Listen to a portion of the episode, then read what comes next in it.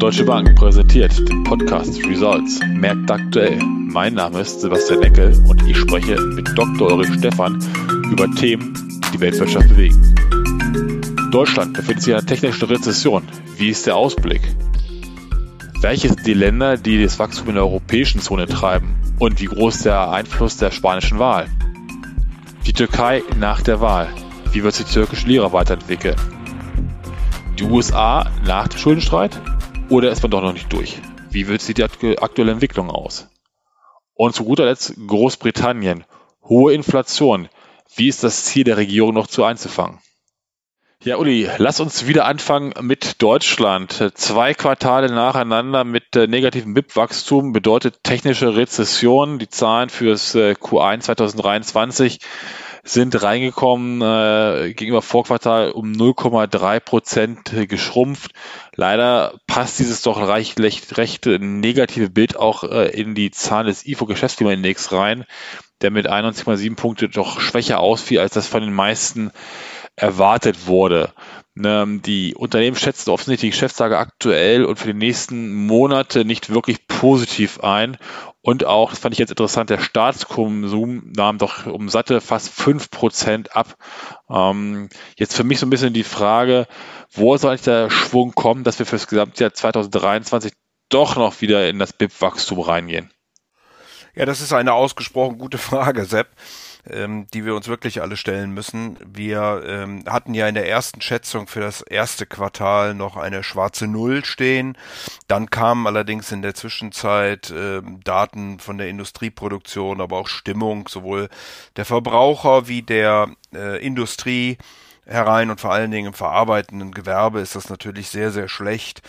Äh, auch die Bundesbank hat mittlerweile äh, gesagt, dass das Wachstum äh, insgesamt äh, auch im zweiten Quartal 2023 äh, wohl eher schwach sein wird. und insofern muss man schon ziemlich stark mit der, mit der Lupe suchen, wo denn die Impulse herkommen können. wir erwarten unterm Strich äh, für den Rest des Jahres auch Wachstumszahlen, die im 0,2, 0,3 Bereich liegen, so dass wir am Ende des Jahres, ja, wenn wir ganz viel Glück haben, die schwarze Null schaffen. Ähm, aber sehr viel mehr wird es wahrscheinlich äh, auch nicht werden. Ja, du sagst gerade Mini-Wachstum 0,2 Prozent, 0,2, 0,3. Das ist ja auch die Schätzung der EU-Kommission ähm, für, für Deutschland für das Gesamtjahr 2023. Insgesamt sieht die Europäische Kommission allerdings für ein, ein Wachstum in der Eurozone von 1,1 Prozent beziehungsweise ein Wachstum in der gesamten EU von 1 Prozent vor. Jetzt stelle ich mir so ein bisschen die Frage, wo soll das eigentlich überhaupt herkommen, wenn man sich überlegt, dass doch die größte Volkswirtschaft der äh, Europäischen Union äh, mit einem Mini-Wachstum ausgeht. Welche Länder können das denn ausgleichen bzw. überperformen, dass am Ende des Tages dann doch wieder eine 1 vorm Komma steht? Ja, die Antwort ist relativ einfach. Ähm, fast alle. Ähm, was äh, daran liegt, dass ähm, Deutschland natürlich immer noch eine sehr, sehr starke Industrie äh, industrielle Basis hat und ja gerade die Industrie im Moment sehr stark schwächelt. Im Grunde genommen äh, sieht man das weltweit, dass die Dienstleistungen eher äh, im Moment die Wachstumsimpulse geben und das verarbeitende Gewerbe doch sehr schwach ist. Und da ist Deutschland eben, wie gesagt, sehr stark. Äh, wenn man sich Länder anguckt wie Frankreich, Italien, Spanien, äh, aber auch Portugal ganz weit vorne, da werden in den nächsten Quartalen und dann auch fürs Gesamtjahr positivere Zahlen erwartet. Die waren auch im ersten Quartal äh, deutlich besser als Deutschland. Äh, hier muss man, äh, wie gesagt, neben dem besonderen Fokus auf die Industrie sicherlich sagen, dass die Stimmung nicht gut ist. ich fand jetzt ganz spannend, Sebastian, dass es eine Umfrage gab unter der Vereinigung der Ingenieure, die ähm, den in Anführungsstrichen normalen Mann auf der Straße gefragt haben und man kaum noch an die Innovationsfähigkeit Deutschlands glaubt, äh, dass man hier Technologie offen ist und ähnliche Dinge mehr. Also das zeigt alles schon ein äh, etwas deprimierendes Bild äh, von einem Land, was ähm, ähm, ja doch stark verunsichert ist und das wirkt dann natürlich sowohl auf die Investitionen wie auch auf den privaten Konsum. Du hattest gerade ein paar Länder genannt, die in der Europäischen äh, Union doch auch für Wachstum stehen, unter anderem oder für 2023 stehen könnten, unter anderem ja auch Spanien. Jetzt kam ja die Meldung rein, dass es in Spanien vorgezogene Parlamentswahlen geben wird. Wie groß äh, wird dieser Einfluss negativ auf das Wachstum in Spanien sich ausüben? Das glaube ich nicht, dass es das wird. Wir haben ja die Regionalwahlen gesehen, in denen die äh, Konservativen, die PP doch äh, sehr stark zugewonnen hat. Die linkeren Parteien haben durch die Bank verloren und das hat offensichtlich dann den Ausschlag äh, gegeben, hier diese Wahlen vorzuziehen, die eigentlich erst im Spät, Spätherbst beziehungsweise Winter diesen Jahres äh, anzusetzen gewesen wären. Äh, jetzt finden sie im Juli statt. Äh, wir sind alle sehr gespannt, wie das dann ausgehen wird, aber äh, dass das äh, noch in diesem Jahr großen Einfluss auf das Wachstum haben könnte, das glaube ich eher nicht. Ja, Wahlen ist ein gutes äh, Stichwort. In der Türkei hat es ja äh, Präsidentschaftswahlen gegeben, beziehungsweise die Stichwahl. Erdogan mh, hm, hat die ja auch äh, gewonnen dadurch äh, oder danach ist ja die, die Lira doch äh, stark in den Sinkflug reingegangen. Wie schätzt du die türkische Lira und die türkische Wirtschaft so für die nächsten Monate ein? Ja, schwierig, äh, Sebastian, denn wir haben hier äh, einen Präsidenten, der ja doch eine etwas andere Geldpolitik äh, verfolgt, nämlich auch in seiner Siegesrede nochmal unterstrichen hat, dass hohe Zinsen die Inflation treiben und niedrige Zinsen die Inflation eben runterbringen.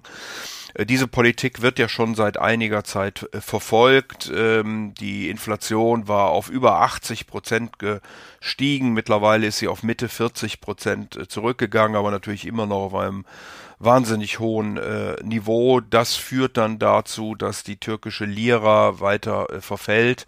Jetzt will Präsident Erdogan bis wahrscheinlich zum Ende der Woche sein neues Kabinett vorstellen. Hier gibt es die Hoffnung, dass ähm, Leute benannt werden, gerade im äh, Wirtschafts- und Finanzministerium, in der Zentralbank, die möglicherweise eine etwas größere äh, internationale Reputation auch aufweisen. Aber wir werden sehen.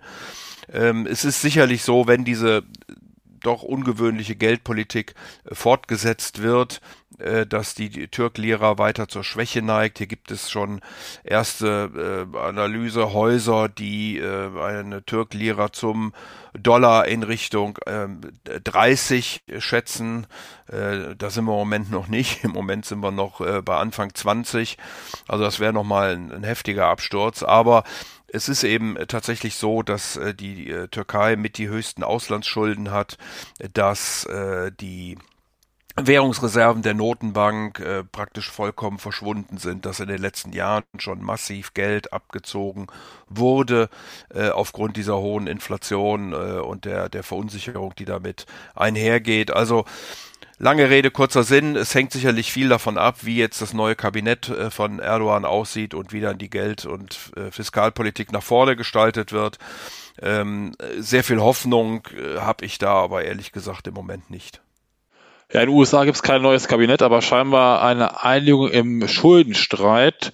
Hm, lass uns mal ein bisschen angucken. Wir haben die jetzt die BIP-Zahlen in den USA gesehen fürs erste Quartal. Leichtes Wachstum, 1,3 Prozent gewachsen, was ein Rückgang gewesen ist zum Q4 2022, trotzdem immer noch besser als das, was die meisten Marktteilnehmer erwartet hatten.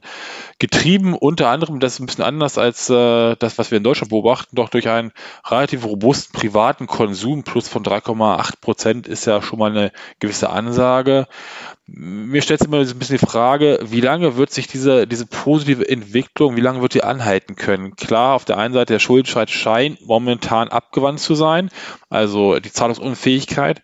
Auf der anderen Seite hat ja die, die FED auch den, den Leitzins eines Jahres um 500 Basispunkte angehoben und auch zum Schluss gab es doch immer wiederum Verschärfungen der Bedingungen für Kreditvergaben an den, an den Finanzmärkten, was ein bisschen auch äh, aufgrund der Unruhen, die aufgetreten sind, äh, passiert ist. Also wie blickst du auf die nächsten Quartale in den USA? Ja, die äh, Vereinigten Staaten haben zumindest einen Kompromiss zwischen dem Mehrheitsführer der Republikaner im Repräsentantenhaus, äh, Kevin McCarthy, und dem Weißen Haus unter Führung natürlich äh, von Präsident äh, Joe Biden erzielt. Dieser Kompromiss, der offensichtlich beiden Seiten wehtut, denn es gab schon entsprechend harsche Kommentare, sowohl von den Demokraten wie auch von den Republikanern, muss jetzt durch den Kongress, durch beide Kammern des Kongresses durchgebracht werden. Ähm, da ist sicherlich noch ein bisschen Arbeit vonnöten. Ich gehe aber davon aus, dass am Ende vor allen Dingen die Gemäßigten in beiden Parteien äh, diesem Kompromiss werden zustimmen äh, können, denn äh, die Gefahr, dass es sonst zu größeren Verwerfungen kommen würde, wenn, wie Frau Jellen sagt, am 5. Juni äh, kein Geld mehr vorhanden ist, wären wahrscheinlich zu groß. Nichtsdestotrotz ist es so, dass äh, zum einen dieser Haushalt ja dann doch gewisse Einschnitte ähm, zu verkraften hat im Vergleich zu dem Haushalt, so wie er zuerst geplant worden war. Also das ist eben nun mal der Kompromiss. Das ist mal grundsätzlich kein Wachstumssignal. Darüber hinaus äh, haben wir richtigerweise, wie du sagst, ja die amerikanische Notenbank, die die Zinsen schon stark angehoben hat und wo aufgrund der doch stärkeren Wachstumszahlen, aber auch der immer noch hartnäckigen Inflation in den Vereinigten Staaten, der Markt mittlerweile sogar einen weiteren Zinsschritt im Juli einpreist. Dann wären wir also bei 5,25 bis 5,50. Äh, Im Laufe des äh, zweiten Halbjahres wird dann zwar eine Senkung ähm, äh, wieder gepreist, aber deutlich später, als das äh, zuerst der Fall war. Also will heißen, die Finanzierungskonditionen ähm, werden sich nicht äh, so stark und auch nicht so schnell lockern. Dazu gibt's immer noch die Themen natürlich um Regionalbanken, um Gewerbeimmobilien und so weiter und so fort. Der Arbeitsmarkt läuft äh, fantastisch, da werden wir ja auch in Kürze neue Zahlen äh, bekommen, aber der Arbeitsmarkt ist typischerweise ein nachlaufender, ein nachhängender äh, Indikator. Und ähm, insofern muss man da natürlich ein Auge drauf haben, ob er weiterhin den, Kon den privaten Konsum so stark äh, stützen kann und wird. Unterm Strich würde ich schon glauben, dass wir auch eine Abschwächung der Konjunktur in den Vereinigten Staaten sehen werden und äh, dann kommt es eben darauf an, ob die Fed es wirklich schafft, ein sogenanntes Soft Landing hinzubekommen, also eine Abkühlung der Konjunktur ohne Rezession oder eben, ob ihr das nicht gelingt. Wie dem aber auch sei, würde ich keine ähm, Katastrophe erwarten. Also wir erwarten keine Rezession à la großer Finanzkrise oder Corona oder ähnliches, äh, sondern einen ganz normalen Konjunkturzyklus, so wie ähm, Jerome Powell, der Notenbankgouverneur, das auch immer äh, betont hat, äh, dass eben ähm, die gesamtwirtschaftliche Nachfrage runtergeht und es einige Zeit Wachstum ohne Unterpotenzial wird geben müssen. Und wie gesagt, bei diesem Versuch, das fein zu steuern, äh, ist die, die Wahrscheinlichkeit nicht so klein, dass es auch mal einen Dip in die Rezession geben kann, also in den negativen Bereich. Ja, du hattest gerade in den USA auch kurz über hohe Inflationszahlen gesprochen. Hohe Inflationszahlen sehen wir auch in Großbritannien, auch wenn die natürlich äh, leicht rückläufig sind, äh, von 10,1 auf 8,5 sieben Prozent. Äh, der Markt hat allerdings damit gerechnet, dass das noch äh, etwas mehr oder etwas stärker zurücklaufen würde. Äh, vor allem von dem Hintergrund, dass ja wir ein, dass die Großhandelspreise für Gas gesunken sind. Auf der anderen Seite einen sehr starken Anstieg für Lebensmittelpreise haben wir gesehen.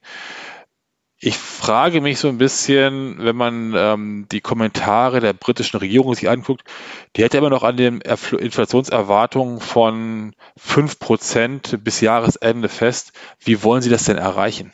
Ja, sicherlich sportlich, äh, denn wir haben ja nach wie vor Streiks und entsprechende Lohnforderungen, also Zweitrundeneffekte. Ähm, allerdings war das äh, Wachstum im ersten Quartal doch besser als äh, eigentlich von der Bank of England prognostiziert. Sie hat ja mal ursprünglich acht negative Quartale prognostiziert. Ähm, und deswegen gehen schon die ersten Volkswirte davon aus, dass die Bank of England noch mehr wird tun müssen. Sie hat ja zuletzt den Zinssatz auf viereinhalb Prozent angehoben.